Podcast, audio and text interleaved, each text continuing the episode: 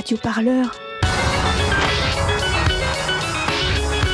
Radio Parleur, le son de toutes les luttes.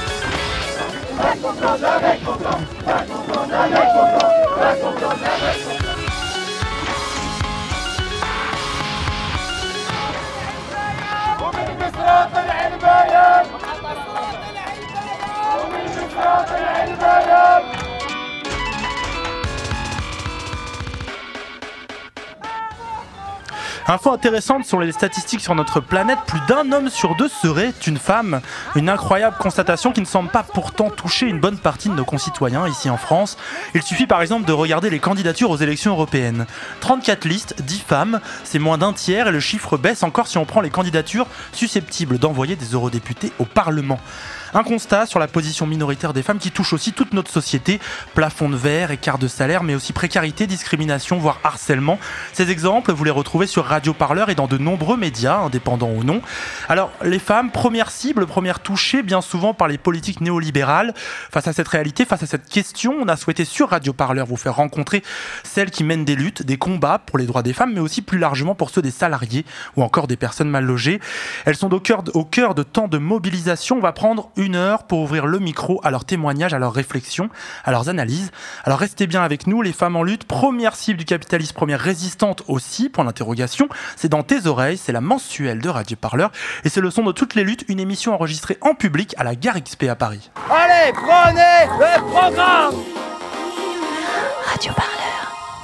La Gare XP, c'est un lieu autogéré d'expression artistique, entre autres au cœur d'un quartier populaire. Et n'hésitez pas d'ailleurs à aller faire un tour. hein. Nous, on est très heureux d'être là pour la toute première fois. On espère revenir euh, souvent. Alors, c'est Porte de Lila, dans le 20e arrondissement de la capitale. Et l'expression, la liberté d'expression, ça tombe bien. Elle va être, toute cette expression, elle va être libre toute cette heure. Alors, je vais vous présenter un peu les protagonistes qu'on va avoir autour du micro. D'abord, euh, Scarlett, bonsoir. Bonsoir Martin. Alors, euh, tu es journaliste à Radio Parleur. Tu vas prendre en main un peu cet entretien avec nos invités EES. Je présente aussi Zora Abdallah. Bonsoir. Bonsoir. Délégué syndical CGT. Alors vous, votre adversaire, c'est l'une des plus grandes entreprises françaises. Elle se nomme Carrefour, le géant de la distribution, lance un projet d'ampleur nommé Rebond, charmant nom. Un rebond qui, risque de provoquer la fermeture d'une trentaine d'hypermarchés, dont celui de Sevran, où vous travaillez. Enfin, Marion Siriac, c'est avec nous. Bonsoir à vous. Bonsoir. Sociologue en thèse à l'UCAM, c'est l'Université du Québec à Montréal, au Canada. Vous travaillez sur la question des luttes sociales pour le logement. Vous êtes en France, en fait, depuis l'automne dernier pour faire votre terrain. Et joli timing, puisque cela correspond avec l'émergence du mouvement Gilets jaunes, une mobilisation où vous êtes très engagé. Donc on va pouvoir en parler. Avec Radio Parleur, on vous a croisé notamment à Saint-Nazaire. hein. C'était euh, début avril, l'Assemblée des Assemblées. Je rappelle d'ailleurs que les émissions sont toujours disponibles sur le site radioparleur.net. Voilà, les présentations sont faites. Merci à vous toutes d'être présentes sur Radio Parleur. Alors, la première question, on va te la laisser, Scarlett. Vas-y, de quoi va-t-on parler? Merci Martin. Bonjour Zora Abdallah. Tout Bonjour. d'abord, merci, merci, merci beaucoup d'être avec nous ce soir parce qu'il y a encore euh, quelques heures, vous vous trouviez à Nantes euh, aux côtés de vos camarades cégétistes d'un des magasins Carrefour. Pouvez-vous nous raconter rapidement l'action que vous avez menée là-bas?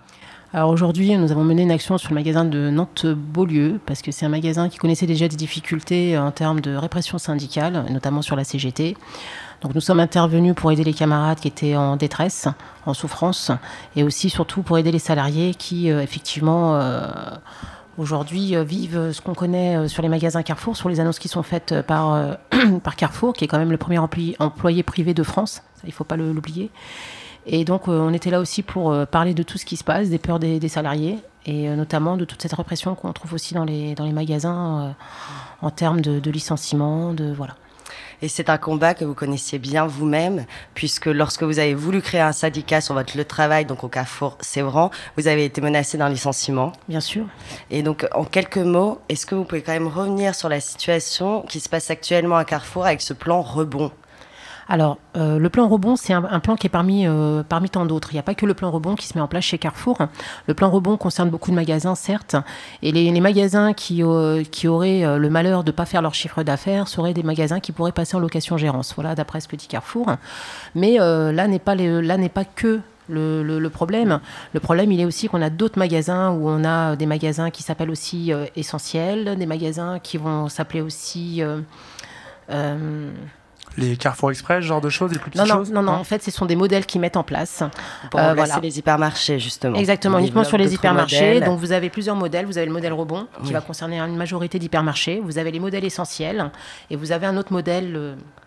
Euh, Ils doivent appeler ça proximité, non C'est Non, pas. c'est le modèle. euh, Alors attendez, j'ai un petit trou de mémoire. euh, C'est pas avez- très grave, à la Voilà, Next. Voilà, Next, le modèle ouais. Next.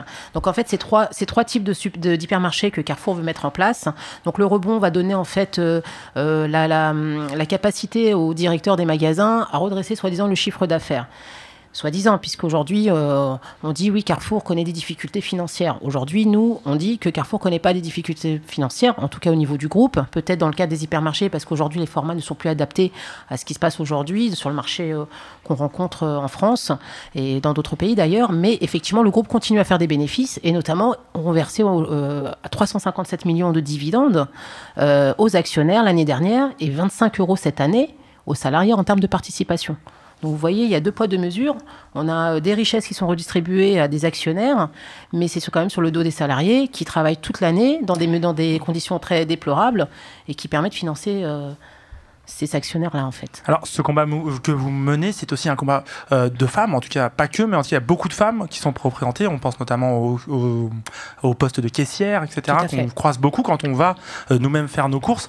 Euh, ces personnes-là, est-ce que aujourd'hui, on peut dire que les femmes à Carrefour sont les personnes les plus précaires, les plus, euh, qui risquent le plus d'être touchées par ces évolutions Alors effectivement, les caissières sont, sont, euh, sont la majorité euh, des salariés euh, dans, représentés dans les magasins, et notamment dans, tous les ma- Mm. dans tout le groupe Carrefour, hein, puisqu'effectivement le, le secteur caisse qu'on appelle est, est le plus, euh, voilà, il y a le plus de, il y a plus de femmes et c'est le plus grand secteur des, des magasins hypermarchés. Donc effectivement, les femmes sont, sont, vont être les plus touchées parce que bah, les femmes, c'est celles qui sont sous- le plus souvent dans la précarité parce qu'elles sont, elles ont des enfants, elles sont souvent issues de, de, de- elles ont des familles mono- monoparentales, enfin voilà. Donc c'est très compliqué pour elles euh, d'avoir des bas salaires euh, parce que derrière il faut gérer euh, tout ce qu'on connaît et certains et dans certains dans certaines régions c'est encore plus difficile, notamment dans le 93 où on connaît aussi la pauvreté et le taux de chômage qui est assez important.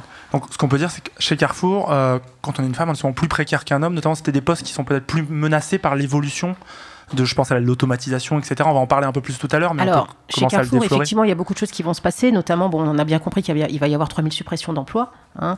et euh, aujourd'hui, l'inquiétude qu'on a, c'est effectivement euh, non seulement cette suppression d'emplois qui va concerner beaucoup de caissières, puisque l'automatisation va, va arriver aussi euh, dans certains magasins, et notamment sur les magasins qu'on appelle les magasins Next, qui vont être un peu des magasins un peu futuristes, où on va développer justement cette euh, omnicanalité et tout ce qui va se mettre en place, hein, la modernisation de certaines choses. Donc effectivement, il va, il va y avoir beaucoup de, de euh, euh, de nouvelles technologies qui vont se mettre en place.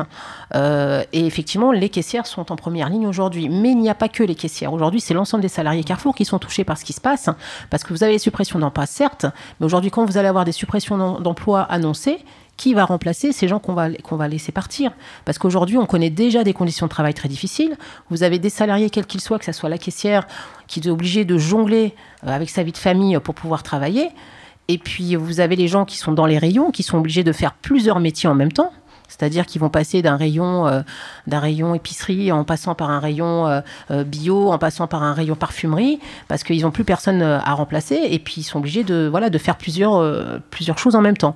Avant, on avait chacun un métier déterminé dans son rayon, chacun avait son rayon à gérer. Aujourd'hui, on demande aux salariés de faire le métier de trois personnes, et ça, c'est plus possible. Alors maintenant qu'on leur dit qu'il y a des suppressions de postes, bien sûr qu'il y a une inquiétude eux-mêmes pour leur poste, mais surtout pour la dégradation de leurs conditions de travail. Et aujourd'hui, Carrefour, non faire seulement... plus avec moins de gens. Exactement, c'est faire plus avec beaucoup moins de gens. Et, donc, bien sûr qu'il y a une tension dans les magasins aujourd'hui sur les annonces qui ont été faites par Monsieur Bompard, parce que euh, y a cette inquiétude de savoir le devenir des salariés, mais aussi le changement des conditions de travail, parce que Carrefour a mis en place aussi des nouveaux projets sur le changement de l'organisation du travail. Et là, c'est là où on a une grosse inquiétude, nous, les syndicats, et notamment la CGT, parce que ça va beaucoup transformer ce qui, le travail des, des salariés dans les magasins. Et notamment chez la caissière, où elle va, il va y avoir une polyvalence à outrance. On va se retrouver dans des magasins comme euh, des types Lidl, où on va demander à la On va caissière... faire un peu tout. Exactement, qui va courir un peu partout. Et pareil pour les salariés qui, va, qui vont éteindre les feux. Et puis derrière, on va dégrader euh, les conditions et la santé des salariés. Et là, c'est notre inquiétude aussi première, parce qu'effectivement, suppression de poste, c'est important. Et aussi, le risque qu'on a, c'est effectivement, comme on en a parlé tout à l'heure, c'est les locations gérances qui vont tomber, puisque Carrefour annonce quand même qu'il va y avoir 50 locations gérances encore à venir. Et effectivement, euh, quand on dit euh, location gérance, euh, on dit dégradation des conditions de travail, on dit changement de contrat de travail. Ça on veut dit, dire voilà. en gros qu'on sous-traite le magasin. Exactement, voilà, exactement. Euh, Juste avant de te laisser la parole, Pascal, une chose, c'est marrant, euh, on couvre actuellement le, procès des suicides à France Télécom dans les années 2000 et le plan euh, qui a provoqué ces suicides, en tout cas on verra, la justice le décidera, se nommait lui-même Next dans les années 2000. Donc c'est assez étonnant comme parallèle. Scarlett. Moi aussi, pour rebondir sur ce que vous venez de dire, Zora Abdallah, simplement, vous avez parlé des bénéfices engendrés par Carrefour qui légitiment pas du tout la suppression. On peut en plus ajouter quand même deux questions de cette politique libérale qui euh, rentre en contradiction avec les décisions prises. Il y a en premier lieu le CICE, qui, dont Carrefour a touché euh, à une, à une hauteur de 390 millions, C'est ça, ce qui est énorme. Voilà. Aujourd'hui, ce qui est, ce qui est, ce qui est, ce qui est important de dire, c'est que le gouvernement est complice de ce qui se passe chez Carrefour. hein. Ils mettent, ils donnent les outils à ces enseignes, quel que soit, que ça soit Carrefour, que ça soit euh, Auchan aujourd'hui, que ça soit Outils- Casino. Outils auxquels Voilà. j'ajouterais justement le- les ordonnances Macron. Tout à fait permettent aujourd'hui la suppression de ces 3000 postes sous la couverture de la, De la- procédure des conventions euh, de, des de la rupture conventionnelle, voilà, collectives. exactement, exactement. C'est ce qui permet aujourd'hui ces 3000 Voilà. postes. J'aimerais maintenant interroger peut-être euh, Marion Siriex sur donc on, on- assiste là, enfin c'est l'illustration finalement de la case du travail, ce ça. qui se passe aujourd'hui chez. Carrefour, du code du travail. Et donc, Marion Siriex, vous êtes peut-être, vous pouvez peut-être nous parler, en parallèle de cette case du droit du, du travail, il y a aussi la case sociale, qui précarise aussi les femmes. Parce que dans la grande distribution, ce sont les femmes qui sont particulièrement concernées. Et dans la case du droit social, ce sont aussi les femmes. Vous pouvez me dire quelques mots sur ce sujet? Oui, en fait, euh, les femmes sont particulièrement touchées euh, par les politiques néolibérales, simplement parce qu'en fait, les femmes sont plus touchées que la moyenne par la précarité et la pauvreté. Quand on regarde statistiquement, euh, les femmes sont particulièrement pauvres, particulièrement précaires. Et donc, quand l'État euh, décide de faire de l'austérité budgétaire en droite ligne des politiques néolibérales, la plupart du temps, ce sont elles qui sont les premières affectées. On avait dans les années pendant, toute la fin du XXe siècle, les, politiques sociales étaient considérées comme redistributrices et correctrices des inégalités.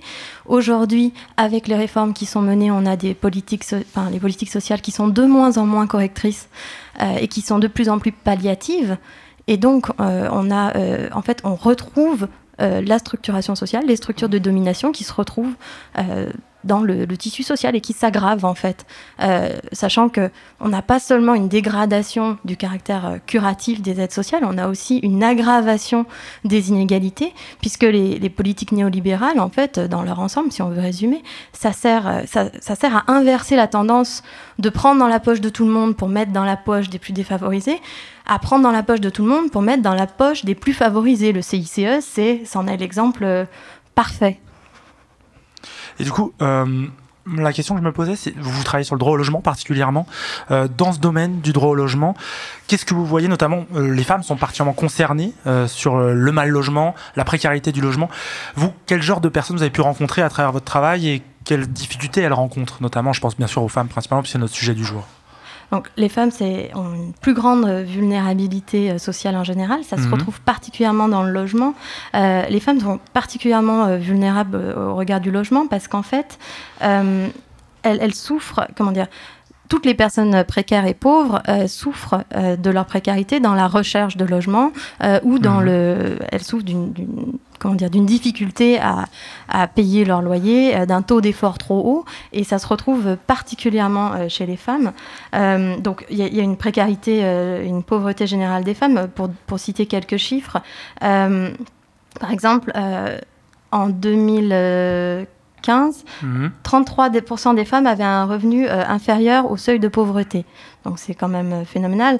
Euh, Il y a des chiffres aussi plus anciens qui disent par exemple en 2007, 4, salariés sur 5 au SMIC étaient des femmes.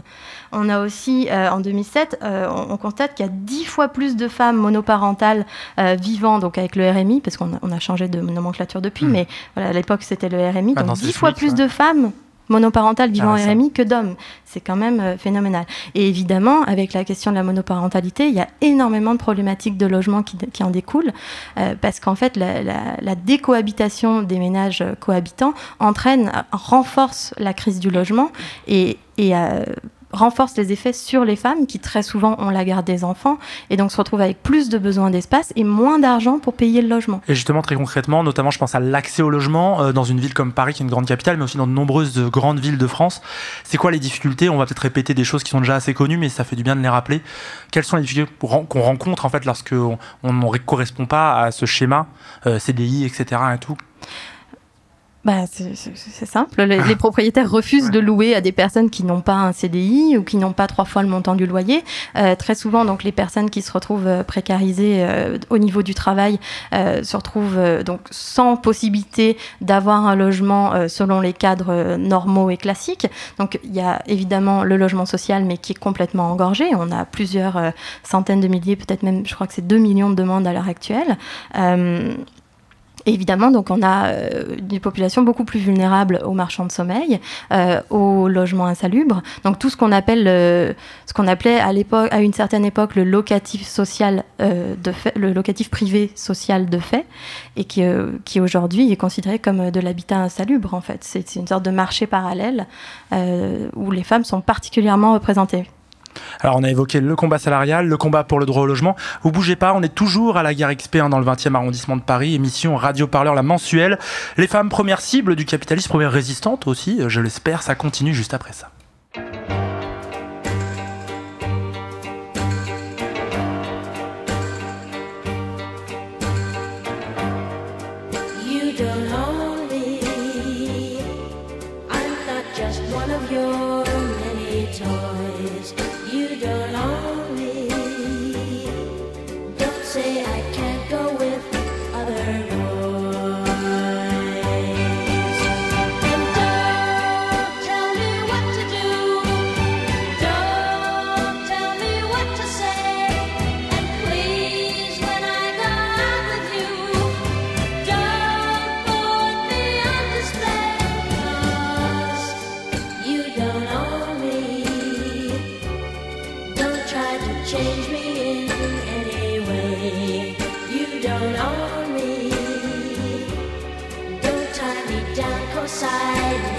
stay.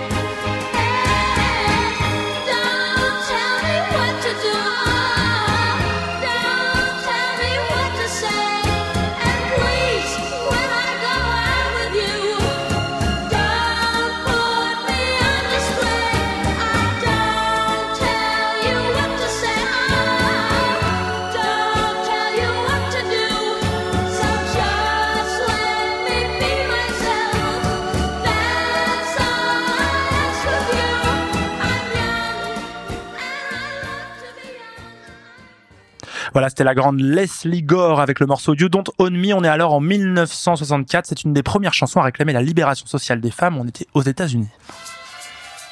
Radio Parleur, le son de toutes les luttes. Et on continue cette mensuelle de Radio Parleur consacrée aux femmes en lutte. Hein. Nos invités, Zora Abdallah, déléguée CGT chez Carrefour Sevran, actuellement en lutte, et Marion Syriac, chercheuse sur les questions de logement et aussi Gilets jaunes. Alors on a parlé des combats que vous menez, chacune, en tout cas les études, les combats que vous menez. On va ouvrir un peu plus largement la question qui nous réunit au micro ce soir. Scarlett, tu voulais parler notamment des Gilets jaunes. Tout à fait. Cette année, le mouvement des Gilets jaunes a fait éclater au grand jour la détresse des Français et des Françaises, notamment des plus précaires.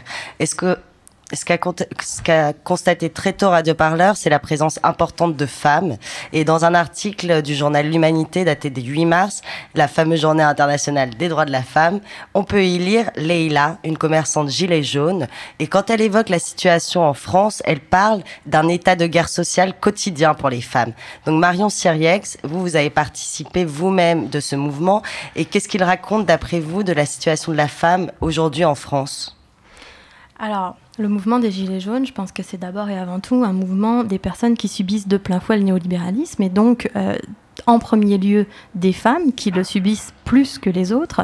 Euh, après, le mouvement des Gilets jaunes n'est pas un mouvement de femmes ou n'est pas un mouvement, en tout cas féministe, dans le sens où euh, c'est pas, euh, on n'a pas de slogans féministes qui sont portés par le mouvement, mais on a un cri de détresse sociale qui sort d'abord et avant tout de la gorge de personnes précaires et donc beaucoup de femmes qui témoignent d'une situation mmh. particulièrement invivable ces dernières années. Un état de guerre sociale, ce mot-là, il vous parle ou ça vous semble un peu euh, exagéré?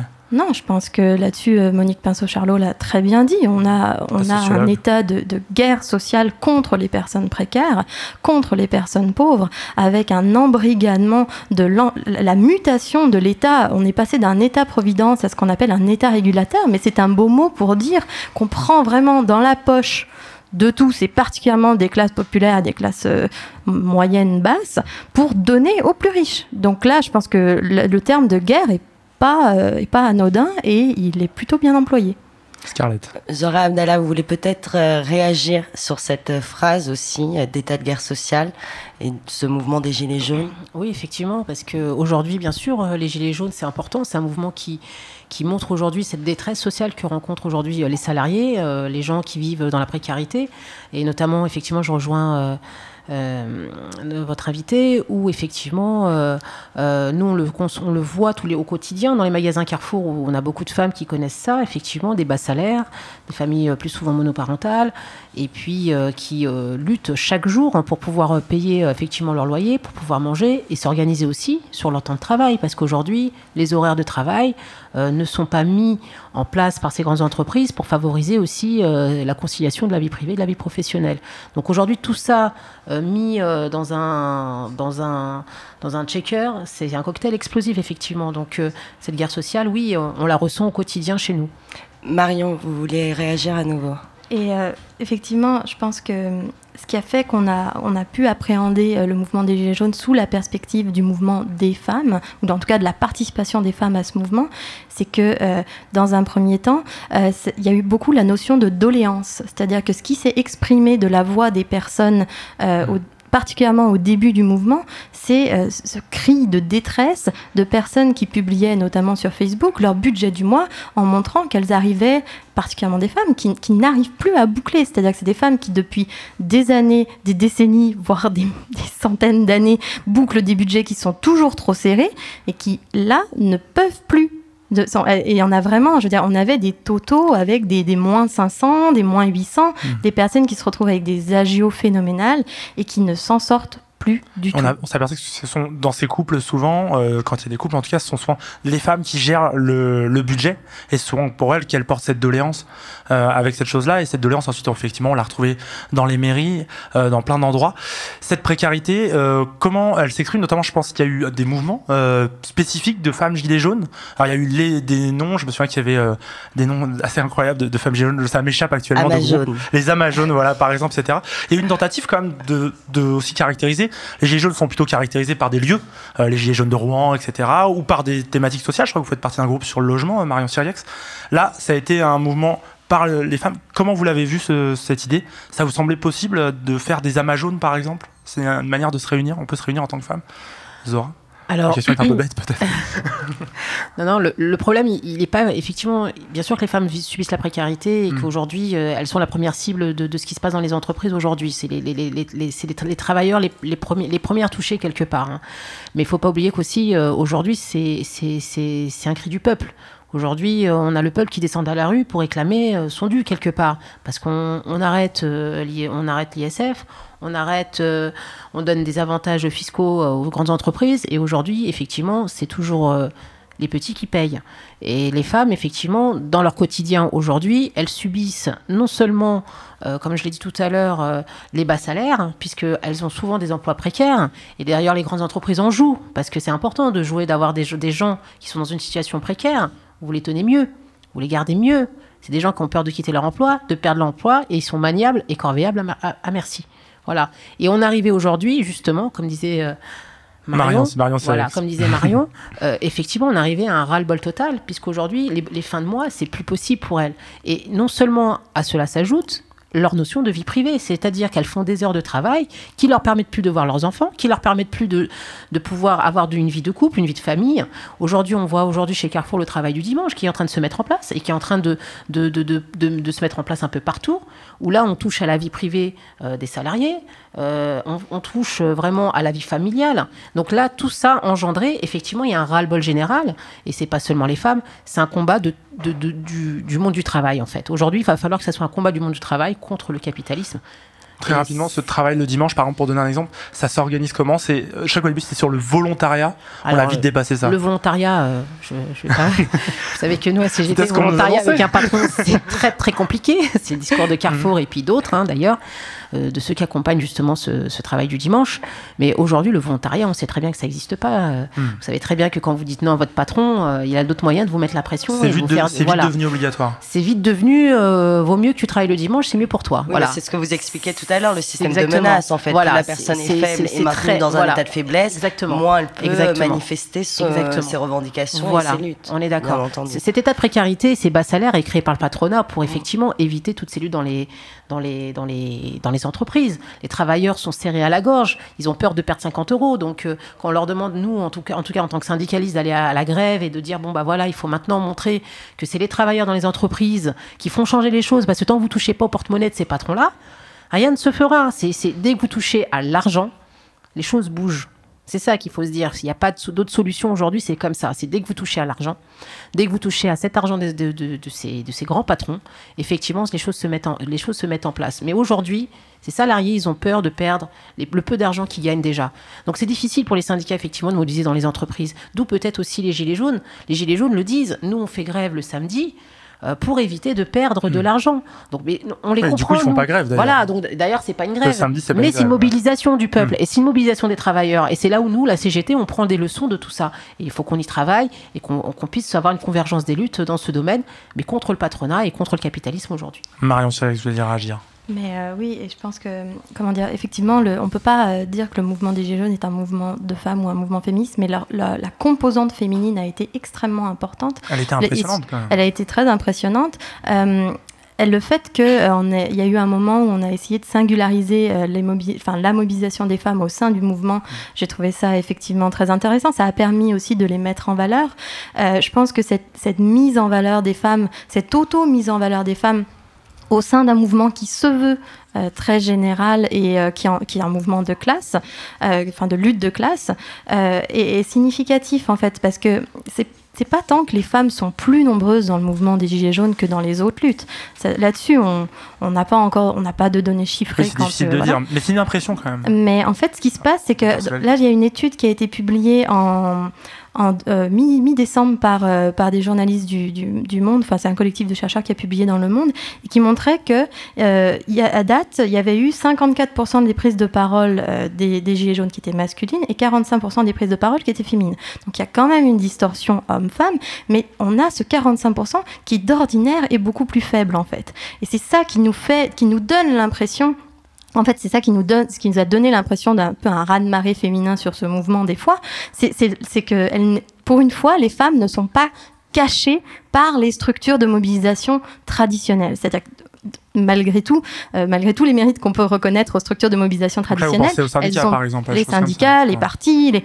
Hmm. il y a eu, il y a eu une tendance à l'invisibilisation des femmes, mais c'est structurel et c'est pas, euh, c'est pas du fait euh, uniquement des, des personnes impliquées. C'est une logique structurelle, c'est une logique médiatique aussi. là, on, est une majorité de femmes autour du plateau et c'est une bonne chose, mais c'est très rare. Il y a moins de 40% de femmes hein, qui s'expriment dans les médias. Voilà. Et donc en fait, je pense que c'est cette représentation des femmes qui nous a, qui nous a mis focal, la focale sur le côté féminin. Je pense aussi qu'il il y, a une évolution longue en fait de la, de la, participation des femmes dans les mouvements parce que autrefois les femmes n'étaient n'étaient pas autant dans le domaine productif, elles étaient beaucoup cantonnées au domaine reproductif, même si elles ont toujours été présentes dans les, présentes dans les luttes liées à la production. Euh, mais il y avait une division quelque part de, l'espace, euh, l'occupation de l'espace euh, public par les femmes. Et donc, en fait, il y avait d'un côté la lutte féministe pour l'émancipation vis-à-vis du travail reproducteur, et de l'autre côté des femmes engagées dans l'appareil productif qui, elles, étaient invisibilisées au sein des luttes productives du fait de leur moindre proportion. Et là, on a au contraire une période où on sort de ça. Je pense qu'il y a eu euh, une, modification en fait euh, de la précarisation générale a contribué à modifier euh, le cadrage des luttes de femmes pour le faire congerger finalement avec celui des, des luttes productives qui d'ailleurs sont en train de déborder les structures traditionnelles. Complètement. Scarlett j'aimerais bien peut-être euh, que Zora, tu euh, réagisses sur cette question euh, de, de, de, de, la présence des femmes dans les syndicats, de leur pouvoir d'action, de leur pouvoir aussi de prise de parole, et peut-être le relier aussi simplement au fait qu'il y a des activités aujourd'hui qui sont purement féminines. Euh, Martin a été l'auteur euh, notamment d'un reportage sur les hôtels et les, les, femmes de ménage. Vous, vous êtes quand même des caissières. Et moi, ma question qui m'intéressait par rapport à cette émergence des mouvements des femmes gilets jaunes qui s'organisaient le dimanche, c'était à un moment donné, est-ce qu'elle venait d'une nécessité euh, d'être entre femmes parce que les revendications peuvent être différentes? Et est-ce que vous, par exemple, à CGT Carrefour, il y a aussi des revendications euh, qui sont plutôt genrées, on pourrait dire mhm. Honnêtement, non. Aujourd'hui, euh, en tout cas sur le, sur le syndicat à la CGT, euh, les femmes sont très très bien représentées. Et notamment chez Carrefour, où on a beaucoup de femmes. Là d'ailleurs, on était sur le magasin de Nantes, où effectivement on a, on a un collectif 3CH euh, qui s'est mis en place sur un ensemble de magasins. 3CH Oui, ça s'appelle le 3CH, on l'appelait comme ça. C'est un collectif d'ensemble de magasins qui réunit un peu le Grand Ouest, un peu, partout dans la France. On voilà. les Parisienne, voilà. Donc effectivement, la CGT, en tout cas, moi j'y suis rentrée aussi pour ces raisons-là. C'est que j'ai pas jamais senti, je me suis jamais sentie euh, jugée en tant que femme ou autre. Bien au contraire, je me suis sentie très vite intégrée et, très demandeur parce qu'effectivement, avant la CGT, on, avait cette image de, de, militants, d'hommes, voilà. Aujourd'hui, vous allez dans les manifestations de la CGT, vous avez énormément de femmes et effectivement avec tous les métiers représentés, puisqu'aujourd'hui, euh, à Carrefour, on a beaucoup de caissières, euh, vous avez les hôpitaux, vous avez autres, vous avez beaucoup de femmes, mais aujourd'hui, les femmes, effectivement, elles sont beaucoup plus révolutionnaires entre guillemets. Elles sont demandeuses de, cette lutte. Elles sont voilà. Aujourd'hui, c'est ce qu'on voit dans tout cas la CGT et moi dans, dans, dans mon syndicat en tout cas. Euh, effectivement, les femmes sont très bien représentées, et notamment chez Carrefour, mais dans beaucoup d'enseignes ou, avec lesquelles je peux travailler, euh, notamment avec les UL et autres. Il y a beaucoup de femmes qui sont euh, secrétaires d'UL, qui, voilà, au contraire, on est très demandeur de ça. Et la CGT, elle a même été, je pense, précurseur de, cette, de cette égalité, entre guillemets. voilà, vous avez des femmes dans, tous les domaines au niveau de la Confédération, à, des postes différents, ce qu'on ne retrouve pas effectivement dans certains partis politiques, ou vous ne retrouvez pas dans, dans certaines structures. Mais aujourd'hui, les femmes, oui, sont très présentes, en tout cas pour le syndicat CGT. Après, je ne parlerai pas pour les autres syndicats. Mais euh, non, non, je, je pense qu'elles sont précurseurs aujourd'hui de nouvelles luttes. En tout cas, elles sont plus dans le, combat. Elles ont envie de s'affirmer. Je pense qu'il y a une, Elles en ont marre de se laisser faire. Et je pense qu'aujourd'hui, euh, elles sont dans la rue et on le voit avec les Gilets jaunes. Mais aujourd'hui, quand vous regardez les manifestations en général des syndicats, vous allez voir qu'il y a énormément, énormément, énormément de femmes. Alors je vous arrête un instant, on va encore prendre un temps avant la fin de cette émission pour discuter avec vous, nos invités. Mais d'abord, je salue Sophie qui vient de nous rejoindre. Bonjour. Bonjour. Alors Sophie, tu es journaliste à Radio Parleur et tu souhaitais ouvrir la question des luttes menées par des femmes à des mobilisations partout dans le monde, au-delà de notre hexagone. C'est un rapide tour du monde que tu nous proposes. Alors on y va et ça commence avec un événement tout récent.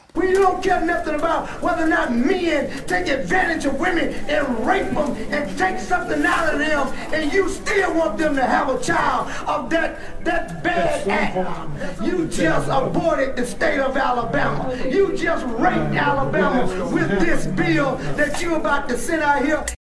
Ce son que vous venez d'entendre, c'est Bobby Singleton, un sénateur démocrate d'Alabama qui s'insurge violemment contre la loi sur l'avortement votée mardi dernier. À 25 voix contre 6, cette loi est l'une des plus restrictives des États-Unis. Elle interdit quasi totalement l'avortement, même dans les cas de viol ou d'inceste. Le texte prévoit également des peines de prison pour les médecins pratiquant des IVG. Les réponses féministes ne se sont pas faites attendre et plusieurs associations de mouvements des droits civiques ainsi que le planning familial ont décidé de faire appel de la décision. Alissa Milano, actrice américaine, a proposé une grève du sexe jusqu'à que les femmes retrouvent le droit de disposer de leur corps. Le hashtag YouKnowMe a rassemblé des milliers de tweets, autant de témoignages de femmes qui ont eu recours à l'avortement. La situation aux États-Unis est inquiétante. Depuis le début de l'année, 28 États ont mis en place des mesures limitant l'accès à l'avortement. Le but Obtenir de la Cour suprême une révision de ce droit constitutionnel qui existe depuis 1973. Pour rappel, la Cour suprême est passée dans le camp conservateur depuis la nomination de deux nouveaux juges connus pour leur position anti-avortement par Donald Trump l'année dernière. Et ce droit à l'avortement, Sophie, il n'est pas menacé seulement aux États-Unis, c'est un combat qui se joue actuellement à l'échelle internationale. Ouais, au mois de mars, à Vérone, en Italie, se tenait le Congrès mondial de la famille, qui rassemble des représentants politiques d'extrême droite et des membres d'organisations conservatrices pour discuter notamment de l'avortement. En réponse, le mouvement No Una di Meno, pas une de moins, a réuni plusieurs milliers de personnes dans les rues de la ville et une mobilisation d'une ampleur inédite qu'on avait évoquée sur Radio Parleur. Oui, c'était un reportage de Charlotte Mongibaud. En Argentine aussi, on se bat pour le droit à l'avortement dans des marches de femmes qui prennent la rue. Mais les luttes féministes en Amérique latine, massives et populaires, forment des alliances avec d'autres combats. Au Chili, le 8 mars dernier, à l'occasion de la Journée internationale des droits des femmes, plus de 350 000 personnes ont manifesté à Santiago. Ce mélange des survivantes euh, de la dictature de Pinochet, des euh, militantes défendant les droits humains, des ONG, des associations, des syndicats, des femmes mapuches dénonçant l'oppression subie par leur peuple, mais aussi des étudiantes s'insurgeant contre le harcèlement sexuel à l'université. Les mots d'ordre, eux aussi, sont très nombreux. Euh, alors, contre les violences à l'encontre des femmes, contre les discriminations lesbiennes et transgenres, contre les conditions d'accueil euh, indignes des migrants, mais aussi pour l'égalité salariale entre hommes et femmes, pour défendre l'avortement, pour le droit au logement. Les mobilisations féministes au Chili prennent de l'ampleur depuis quelques années. Une mobilisation à retenir en particulier la lutte contre les agressions sexuelles dans le milieu universitaire en 2018. Le blocage des universités avait permis de demander une loi contre les violences sexuelles et conjugales et la révision des règlements universitaires qui protégeaient les harceleurs. Alors on change de continent, direction l'Inde, c'est la plus grande démocratie du monde et là-bas les femmes aussi se battent pour l'égalité bien sûr. Et elles le font en organisant des actions impressionnantes. En janvier dernier, une chaîne humaine de 620 km de long s'était déployée dans l'état du Kerala au sud du pays. Son nom, le mur des femmes. Son but, obtenir l'ouverture aux femmes du temple de Sabarimala, dont les femmes étaient exclues malgré une loi levant l'interdiction discriminatoire. Au lendemain de cette chaîne, seules deux femmes, escortées par la police, ont pu rentrer dans le temple. En Inde, les avancées féministes portent sur les conditions de travail, mais sont bien trop souvent accaparées par les femmes issues des milieux urbains aisés et des castes dominantes hindoues. Problème, les violences sexuelles, les viols collectifs dans l'espace public et le harcèlement touchent surtout les femmes musulmanes et les Dalits, ou intouchables, la plus basse caste de l'organisation hindoue, très discriminées et moins favorisées. La lutte de ces femmes exige surtout une réforme du système judiciaire trop laxiste envers les violeurs. Et enfin, on termine ce tour de combat actuellement mené par les femmes plus près de chez nous, tout près en fait en Europe. Et particulièrement en Espagne. Là-bas, la justice patriarcale a condamné de façon un peu légère cinq hommes violeurs en avril 2018. L'affaire a suscité de vives réactions et de nombreuses manifestations. La Manada, ou la Meute, était un groupe accusé de viol collectif sur une jeune femme lors des fêtes de Pamplune en juillet 2016. Le tribunal les a condamnés à 9 ans de prison contre les 22 requis car il n'a pas retenu la qualification de viol, seulement celle d'agression sexuelle. Plus de 30 000 femmes se sont rassemblées dans les rues des grandes villes espagnoles en scandant Nous, on te croit pour dénoncer une législation défavorable aux femmes victimes d'abus sexuels et trop tolérante avec la culture du viol. Partout dans le monde, les luttes salariales des femmes ne sont pas souvent au cœur des mobilisations. Les violences sexuelles et conjugales, les viols et les atteintes au droit à l'avortement semblent plus menaçantes car elles touchent directement le corps des femmes. Le capitalisme, comme l'explique Silvia Federici, a organisé la société pour que cette, cette, violence devienne possible. Les mobilisations sur ces droits rassemblent partout à travers le monde, mais pas vraiment en France. Alors pourquoi est-il si difficile de mobiliser sur ces questions en France, et même plus largement sur les luttes féministes? Merci beaucoup Sophie. Silvia Federici, je, sociologue, ça? Sociologue. Qui sort un livre là tout récemment. J'ai euh, sur le, le capitalisme patriarcal. Parfait, c'est dit. Vous écoutez Radio Parleur, on a encore une vingtaine de minutes à passer ensemble ici en public à la Gare XP à Paris dans le 20e arrondissement. Ne bougez pas.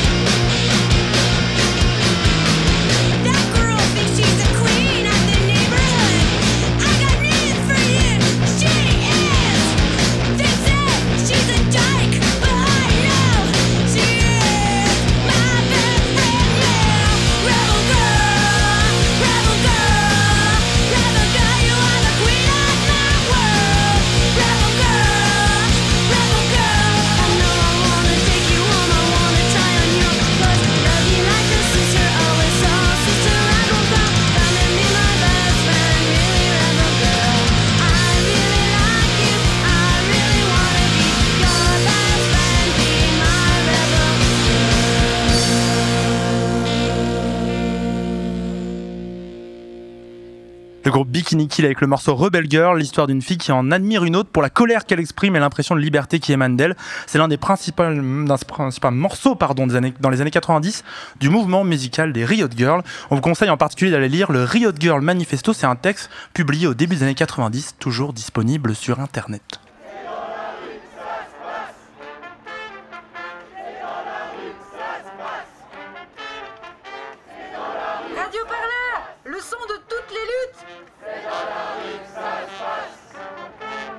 En direct de la place de la République sur radioparleur.net.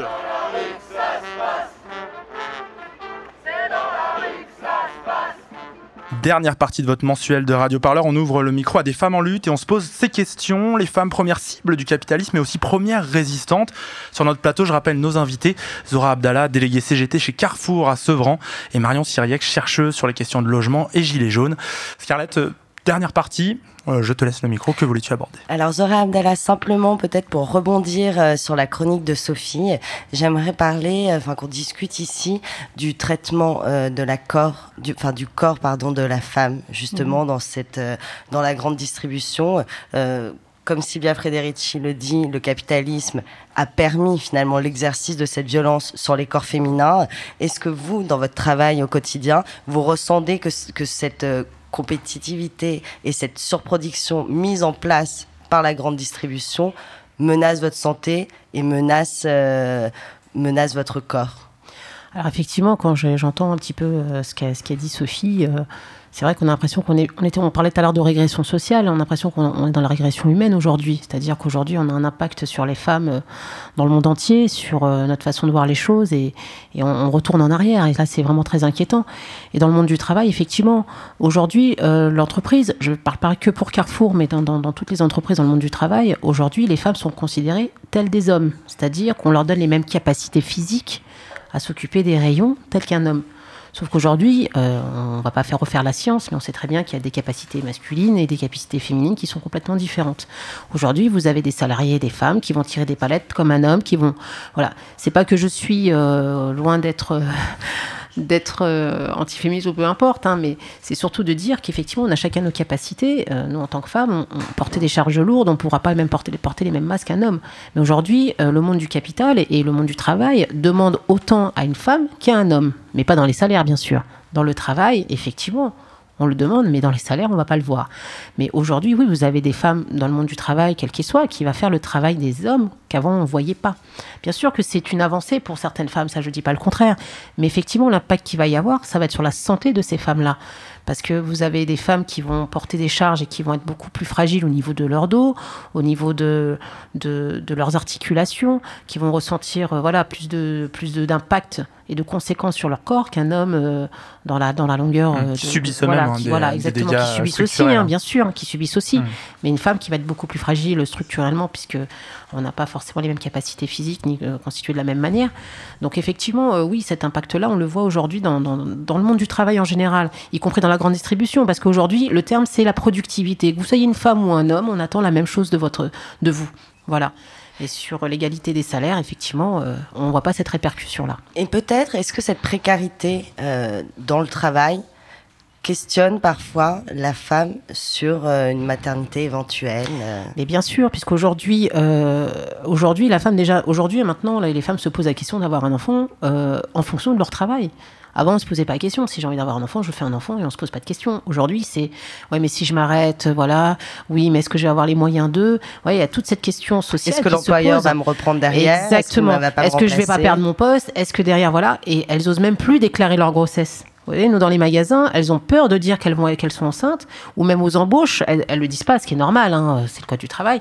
Mais euh, elles sont dans la peur, alors qu'avant, euh, bon, bah, normalement, doit pas, elle ne doit pas exister, cette peur-là. Mais aujourd'hui, les conséquences de vivre une, vie de femme, euh, on la voit plus dans le monde du travail. C'est-à-dire que Aujourd'hui, vous avez des femmes euh, qui osent même plus demander d'avoir des heures pour aller chercher leurs enfants, euh, qui osent plus euh, essayer de dire mais moi j'ai mes enfants, je peux pas, mon enfant est malade. Ils osent même plus se mettre en enfant, en enfant malade. Ils osent même plus prendre leurs droits en fait, parce qu'ils ont peur d'avoir des répercussions par la suite dans, le, dans, dans leur travail.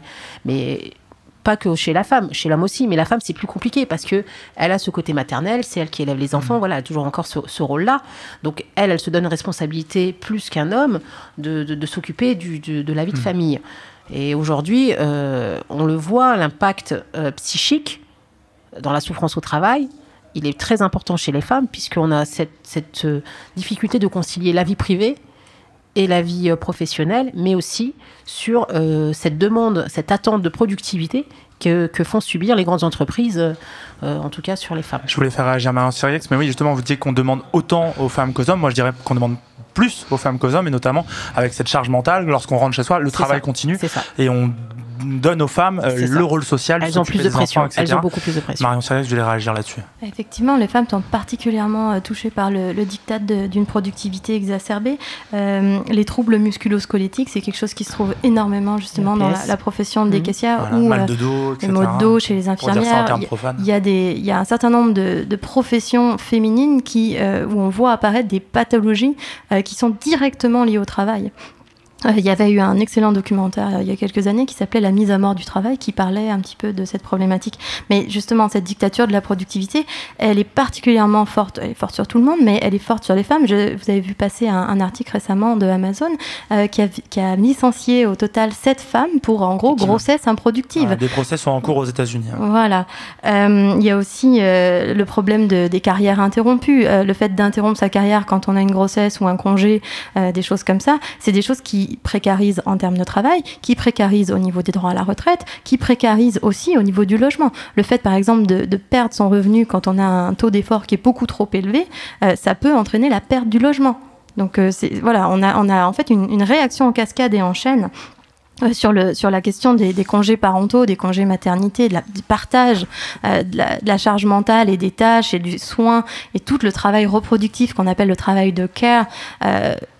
Ça, c'est en, en France, on a encore un système complètement archaïque. Le fait qu'on ait euh, un, système social qui se base encore à 11 jours de congé euh, paternité pour les hommes euh, et seulement, j'allais dire seulement deux mois finalement, de, deux- ou trois mois pour les femmes, c'est très faible en fait. On a, on souffre, le féminisme en France souffre beaucoup d'un prisme productiviste qui a cédé beaucoup beaucoup de choses en fait au, au, capitalisme, aux logiques productivistes et aux logiques indu- industrielles et aux logiques entrepreneuriales, avec donc une forme de féminisme des fois productiviste qui, qui encourage en fait, qui, qui fait passer l'émancipation des femmes par le travail et qui donc en fait ce féminisme productiviste qui était souvent l'apanage de femmes de classe aisée ou de classe moyenne qui envisageaient donc l'émancipation par le fait de sortir du foyer euh, a, a soumis beaucoup a, a engendré des logiques qui a soumis beaucoup beaucoup de femmes à euh, toujours plus de domination par le, le capitalisme. On surjoue, on fait encore plus. C'est vraiment l'idée.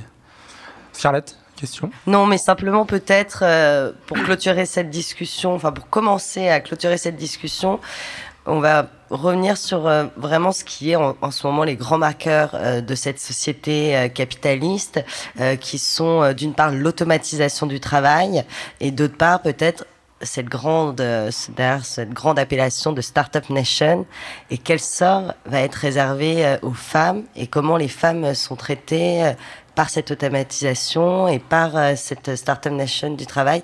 Peut-être en premier sur euh, l'automatisation, pardon, je vais vous faire réagir, euh, s'il vous plaît, Zora, et plutôt sur la question vraiment de la Startup Nation, Mari- Marion Syriac, je pense que vous avez des choses à dire aussi. Alors, euh, sur les nouvelles technologies qui se mettent en place, et notamment l'automatisation sur, euh, dans le monde du travail, effectivement, la peur, euh, la peur première, c'est la disparition des postes. Mais il ne faut pas oublier que à partir du moment où vous trouvez une solution, vous pouvez reclasser les salariés, vous pouvez euh, leur donner un nouveau métier qui leur permette de s'épanouir dans ce métier-là. CGT ne sera pas opposée à ce genre de choses. En revanche, si vous avez des suppressions d'emplois que pour du profit de, de- de- d'actionnaires, effectivement, euh, on ne sera pas d'accord. Euh, il faut savoir qu'aujourd'hui, le métier de caissière a une pénibilité. Hein, il y a une pénibilité parce qu'effectivement, on a les facteurs de RPS, euh, ce qu'on appelle les risques psychosociaux, parce que vous êtes très, euh, vous êtes tout le temps dans le même, euh, dans le même, euh, dans Action, le bruit, dans l'action. Vous avez des conflits avec Le les geste clients. Voilà, il y a, y voilà, il y a des gestes répétitifs. Donc les gestes répétitifs, on va rentrer dans les TMS, ce que disait euh, euh, Marion tout à l'heure sur les troubles musculo-squelettiques. Effectivement, on a beaucoup de caissières qui se font opérer des mains, des épaules. Euh, voilà, il y, a, il y a encore toutes ces, voilà, il y a comme une pénibilité qui est sur sur le monde des caissières. Enfin, dans le travail des caissières, il y a une pénibilité. Donc effectivement, si on peut trouver des métiers qui soulagent justement cette pénibilité au travail, bien sûr qu'on sera dans, dans l'avancement. En revanche, si cette nouvelle technologie arrive mais détruit détruit le monde du travail, détruit les postes, effectivement, euh, voilà, il faut, il faut adapter les nouvelles technologies à l'évolution, mais dans l'évolution positive pour les travailleurs. C'est vraiment voilà, dans l'amélioration, de l'amélioration des conditions de travail et non dans la suppression de, de l'emploi. C'est vraiment l'automatisation, mais pas au prix de l'emploi. L'instant, Exactement, Est-ce exactement. que ça va vers ça? Est-ce qu'on vous propose des choses? Alors pas du tout, pas du tout. Aujourd'hui chez Carrefour, effectivement, l'automatisation arrive à grands pas. On est déjà en train de. de- On voit les caisses On a automatiques testé partout. des caisses automatiques de partout. On a même des caisses. Des, bah, vous avez entendu parler des fameux magasins sans, sans, sans personnel, sans caissière, Ouais, sans sans rien. Euh, Aujourd'hui, on a eu plein de tests chez Carrefour, notamment à, à Villiers-en-Bière, où ils faisaient passer des, des, des, des- ils faisaient des caisses Mm. Donc sans on vient caissière. et on bip soi-même au fur et à mesure Alors, on fait sert. travailler les clients, Ouais. donc ça, c'est ce qu'on appelle les libres. hein, c'est les clients qu'on fait travailler, donc euh, bravo Carrefour, hein, ils sont forts dans, dans le domaine. hein, puis les clients, ils sont demandeurs, c'est ça le pire. Mais on les fait travailler, mais on les rémunère pas. Mais bon, mais au-delà de ça, euh, euh, la caissière aujourd'hui, euh, effectivement, c'est toujours un métier pénible. Faut, faut le dire ce qui est. Mais aujourd'hui, si on est dans des dans l'avancement, dans les meilleures conditions de travail possibles pour les salariés, on sera pour les nouvelles technologies. En revanche, quand on est dans les suppressions de postes, comme l'affirment aujourd'hui toutes ces grandes entreprises, au détriment euh, voilà de l'emploi, mais bien sûr que on, on sera pas d'accord. C'est- clair. L'automatisation, elle profite simplement à ces actionnaires, à ces grands patrons, juste pour faire des économies sur les salariés. C'est-à-dire, de toute façon, le, le levier premier euh, économique que fait les entreprises, c'est les hommes. Donc aujourd'hui, si on met en place ces nouvelles technologies, c'est pour les remplacer. C'est pas pour améliorer euh, des conditions de travail. Bien au contraire, c'est simplement pour les remplacer. Et c'est là où effectivement, euh, on n'a pas la même idéologie. Et Carrefour aujourd'hui met en place ces nouvelles caisses. Euh, donc ils développent des caisses, des fils uniques, des choses comme ça. Enfin voilà, pour déjà avoir déjà moins de caissières, mais en même temps pour remplacer les caissières. Donc on va les diminuer, mais ces postes-là sont supprimés. Et ça, c'est clair. C'est pas des postes où on va remettre les caissières à faire autre chose. En tout cas, c'est pas dans l'optique de Carrefour. Marion Syriax, peut-être euh, du coup sur les- la, France, euh, Startup Nation et donc euh, un nouveau monde qui se dessine. Comment s'annonce euh, le patriarcat euh, dans ce nouveau monde et la position de la femme? La lutte contre le patriarcat s'annonce mal dans les nouvelles technologies parce qu'il faut euh, savoir que donc on nous présente les nouvelles technologies comme émancipatrices, on nous présente les nouvelles technologies euh, donc pour rebondir euh, par exemple quand on met une, une caisse euh, automatique, on demande finalement au consommateur de faire le travail. Euh, donc en fait, on, en soi, parce qu'on met une machine, on, on- Hmm. on- on a comment dire, on fait semblant de supprimer le travail alors qu'en fait on le fait faire à la personne Oui, qui paye. C'est lui qui bip, c'est lui qui se déplace, on en parlait tout à l'heure. Euh, et il faut savoir que donc, les machines ne sont pas du tout euh, neutres. Donc, la caisse automatique, elle a un système relativement simple, mais ce qu'on voit se développer à l'heure actuelle avec la Startup Nation, c'est ce qu'on appelle l'intelligence artificielle, qui par ailleurs est une, expression qui est sujette à caution, euh, qui se développe à, partir d'algorithmes, en fait, ce qui, est, ce qui est particulièrement problématique, parce que euh, les algorithmes sont perméables, en fait, aux logiques sociales. Un algorithme n'est jamais neutre. Un algorithme a été programmé d'une certaine manière, et l'algorithme, l'intelligence artificielle fonctionne aussi de plus en plus sur ce qu'on appelle euh, l'apprentissage machine, donc avec des robots qui en fait apprennent eux-mêmes sur la base de bases de données à, à créer un certain nombre de, de choses. Et, euh, et en fait, ces machines-là, elles sont complètement perméables aux logiques patriarcales, aux logiques racistes, aux logiques classistes. C'est, euh, enfin, elles sont perméables à tous les grands euh, systèmes de domination. Sur euh, la, la question des, des logiques patriarcales, il y a une étude qui a été menée euh, par une journaliste qui s'appelle euh, euh, j'ai son nom, Judith Duportail, qui en fait a demandé euh, ces données notamment à, à Tinder ou à, à- je pense qu'il y avait, elle parle aussi de LinkedIn, mais je suis pas sûre. Euh, et en fait, elle montre que euh, l'algorithme a intégré, que ce soit volontaire ou non, en tout cas, l'algorithme a intégré un certain nombre de logiques patriarcales. Euh, en- par exemple, l'algorithme de, de Tinder a tendance à proposer aux femmes des matchs avec des hommes qui sont plus diplômés et mieux payés qu'elles. Et donc, euh, on a l'inscription dans le code euh, d'un certain nombre de logiques patriarcales, et en plus, on a l'invisibilisation de ces logiques. Et on les fait porter en fait sur non, la responsabilité individuelle, sur l'amour, sur et donc on, on invisibilise hein, tout un tas de, de logiques de domination. euh, voilà. Euh. Très bien. Scarlett, dernière question. oui, tout à fait. C'est la dernière, ça y est. Bon, dommage. C'est un bon sujet pour finir. pour, pour, terminer, j'ai envie d'introduire avec vous peut-être euh, un sujet euh, plus particulier, mais qui est tout aussi euh, intense et réel et vivace en ce moment. C'est la question finalement des discriminations. Euh, des discriminations raciales euh, de, qui viennent aussi bien des origines que de la couleur de peau. Et donc à ce sujet, en 1981, déjà, Angela Davis, donc militante des droits civiques, publiait un livre qui s'intitulait Femmes, race et classe. Donc il met en avant l'idée que la précarisation de la femme est interdépendante du régime libéral et qui, lui, réside sur le patriarcat. Et donc, on est dans le clivage dominant-dominé. Donc la femme, elle est de fait dominée dans nos sociétés capitalistes, mais plus encore quand elle, quand elle est racisée et issue de l'immigration. Et est-ce que vous sentez qu'il y a vraiment ce double combat à mener? Euh, Donc je me tourne peut-être d'abord euh, vers Zora Abdallah en premier pour me répondre à cette question. Alors là, oui, complètement, totalement. Euh, effectivement, euh, cette discrimination, on l'a subie au quotidien. Euh, là, c'est sur un autre débat, forcément, qui n'est pas que syndicaliste, hein, parce que nous, en tant que syndicat, bien sûr qu'on défend tout ça. mais c'est vrai qu'au quotidien, on le subit. moi, en tant que, personne d'origine maghrébine, je le subis encore au quotidien, le regard de l'autre, où à chaque fois on nous demande Mais, t'es pas française, mais je suis née en France, je suis née en Paris 20, j'ai fait mes études en France, voilà, mais il n'y a que mes parents qui, qui, changent, mais moi je suis là, je suis en France. Mais aujourd'hui, c'est dans le regard de l'autre qu'on est les étrangers en fait. Et vous pouvez faire toutes vos études, tout ce que vous voulez en France, euh, avoir toute la culture française possible, de toute façon, vous serez toujours aux yeux des autres la personne d'origine maghrébine, d'une manière ou d'une autre. Et dans le monde du travail, ce sera toujours pareil. Dans le monde politique, c'est toujours pareil. C'est-à-dire que quel que soit le parti politique, euh, excusez-moi, je vais peut-être choquer, mais vous on a, dans les entreprises, hein, vous avez toujours ce qu'on appelle les, les, blacks et les arabes de service. C'est-à-dire qu'ils sont là pour faire joli et pour montrer qu'ils ont des postes hiérarchiques intéressants, comme chez Carrefour. Chez Carrefour, vous allez plus vous monter dans la hiérarchie. enfin, je dis de ce que je, je, connais. Hein. Je sais que chez Orange, c'est pareil. Dans, dans beaucoup d'entreprises, c'est pareil. Dans des grosses entreprises, on a le même problème. C'est que plus vous montez dans la hiérarchie, moins vous allez voir euh, des gens issus de la diversité, en tout cas. Donc euh, voilà, moins de gens issus de la diversité. Voilà, exactement. En plus des femmes. Donc euh, voilà. Mais chez Carrefour, c'est pareil. Vous avez. alors moi, ce qui m'avait le plus choqué, bon, je parle de Carrefour parce que je connais Carrefour, mais la RTP, c'est quelque chose qui m'a encore plus choqué parce que moi, j'habite la banlieue parisienne et je suis dans le du 93 et j'étais choquée de voir que tous ces chauffeurs, c'était que des Noirs et des Arabes. Et je comprenais pas. Je me dis, mais quand je vais sur Paris, sur certains coins, c'est que des Blancs, quoi. Enfin, je dis des Blancs entre guillemets, hein, mais euh, voilà. Et moi, c'est quelque chose quand même qui, me disait, mais c'est vrai que, voilà, les Arabes de service, on les met dans les coins spécifiques dans les, populations euh, adaptées, entre guillemets. Hein. C'est dans le monde de l'entreprise, ça pense comme ça. Hein. Euh, et Carrefour, c'est pareil. C'est-à-dire que dans mon magasin, euh, bien sûr, vous, avez, vous allez trouver des collègues de, toutes les diversités possibles, à tous les niveaux, que ce soit des cadres ou autres. Par contre, vous allez dans certains magasins où effectivement, vous n'allez pas trouver ça. Bah, on va finir avec vous là-dessus. très dernièrement, SOS Racisme a fait une nouvelle vague de testing. Ça a été montré par plusieurs médias qui montraient que très bien, lorsqu'on cherche un logement, typiquement son nom de famille, etc., ça joue énormément. Au-delà de ça, comment vous le constatez notamment dans le logement? Ah bah, dans le logement, euh, c'est évident. Euh, on peut faire en fait un peu la même analyse euh, qu'avec les femmes, c'est-à-dire que les personnes euh, racisées ou minorisées euh, sont, sont, victimes de discriminations qui sont à la fois structurelles et, et complètement liées aux... Il y a un racisme structurel et puis il y a un racisme interpersonnel qui reste extrêmement présent en France.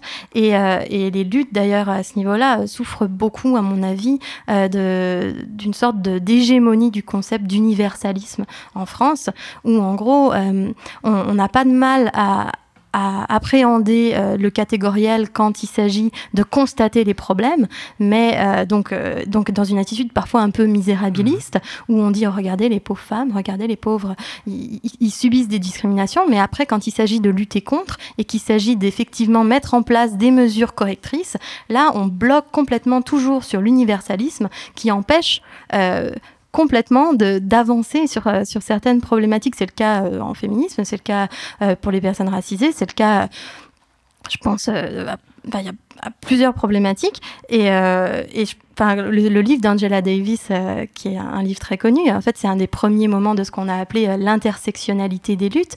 L'intersectionnalité, c'est-à-dire, en fait, quand on lutte, il faut prendre en compte l'ensemble des systèmes de domination dans lesquels on peut s'insérer et le fait que, par exemple, quand on est une femme blanche, on est dominé par le patriarcat, mais on est potentiellement aussi vecteur de domination pour des personnes racisées ou euh, voilà.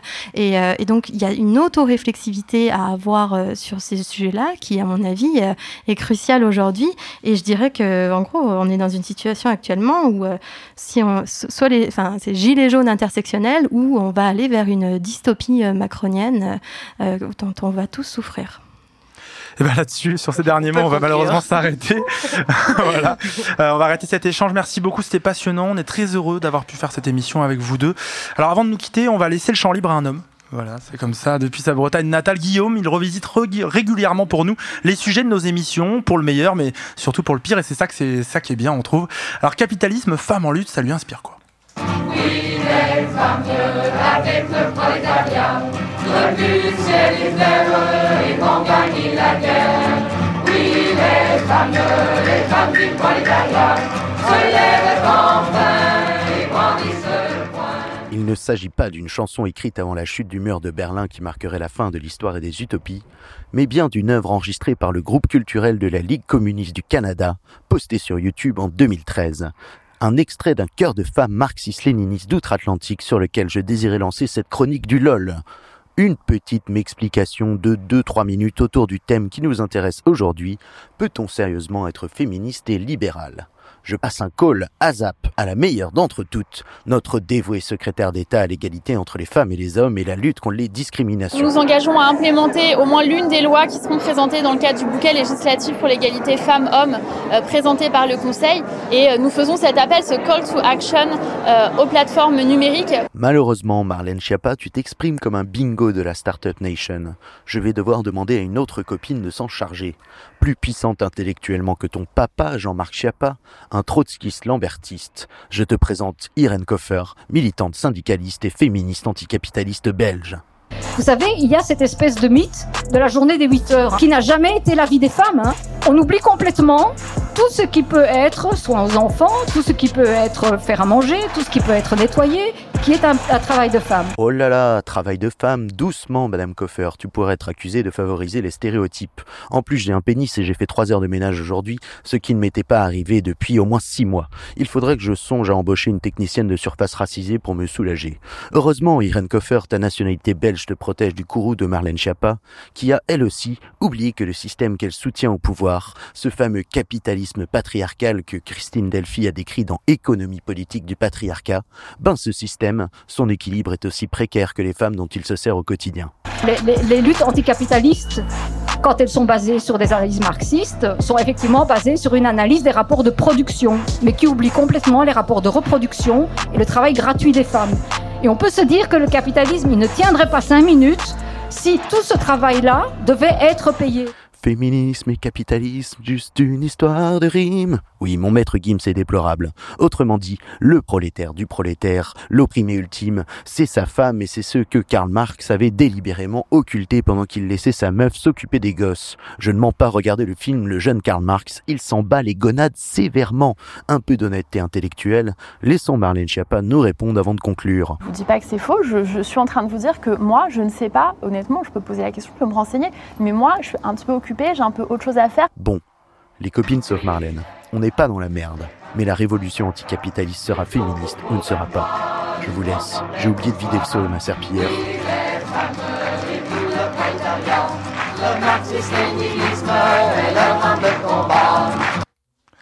Merci Guillaume et merci à Marlène Schiappa d'avoir pris le temps de nous répondre. Euh, vous venez de passer une heure avec Radio Perleur. Merci à vous. C'était à la gare XP. Alors je modifie une bêtise que je dis depuis le début. C'est dans le 19e arrondissement et non pas dans le 20e de Paris. Donc la honte sur moi. Je salue nos invités. Zora Abdallah, merci beaucoup. Délégué CGT chez Carrefour à Sevran. Merci, d'avoir pris le temps. Marion Siriex, chercheuse sur les questions du logement et Gilets jaunes. Merci. Merci à vous d'être venu. Alors les luttes que vous menez, on les suivra sur Radio Parleur. On va pas vous lâcher comme ça.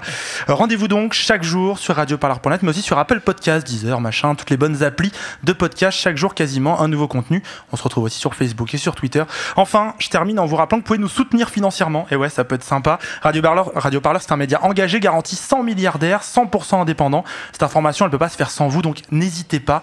Merci Scarlett pour cet entretien Merci, aussi. Martin. merci à toute l'équipe. Roman, Adèle, Lucas, Étienne, Pierre, Olivier, Diego, tous les autres que je ne cite pas. C'était Radio Parleur, la mensuelle sur les femmes en lutte, première cible du capitalisme et surtout première existantes. Continue, continue à nous suivre. Salut Radio Parleur Radio Parleur, le son de toutes les luttes.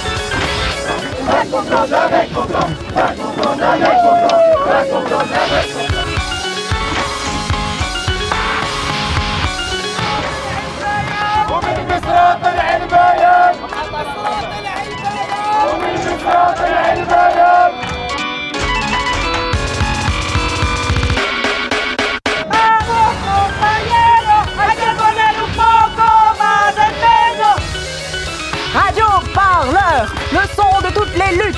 Radio Parleur, le son de toutes les luttes.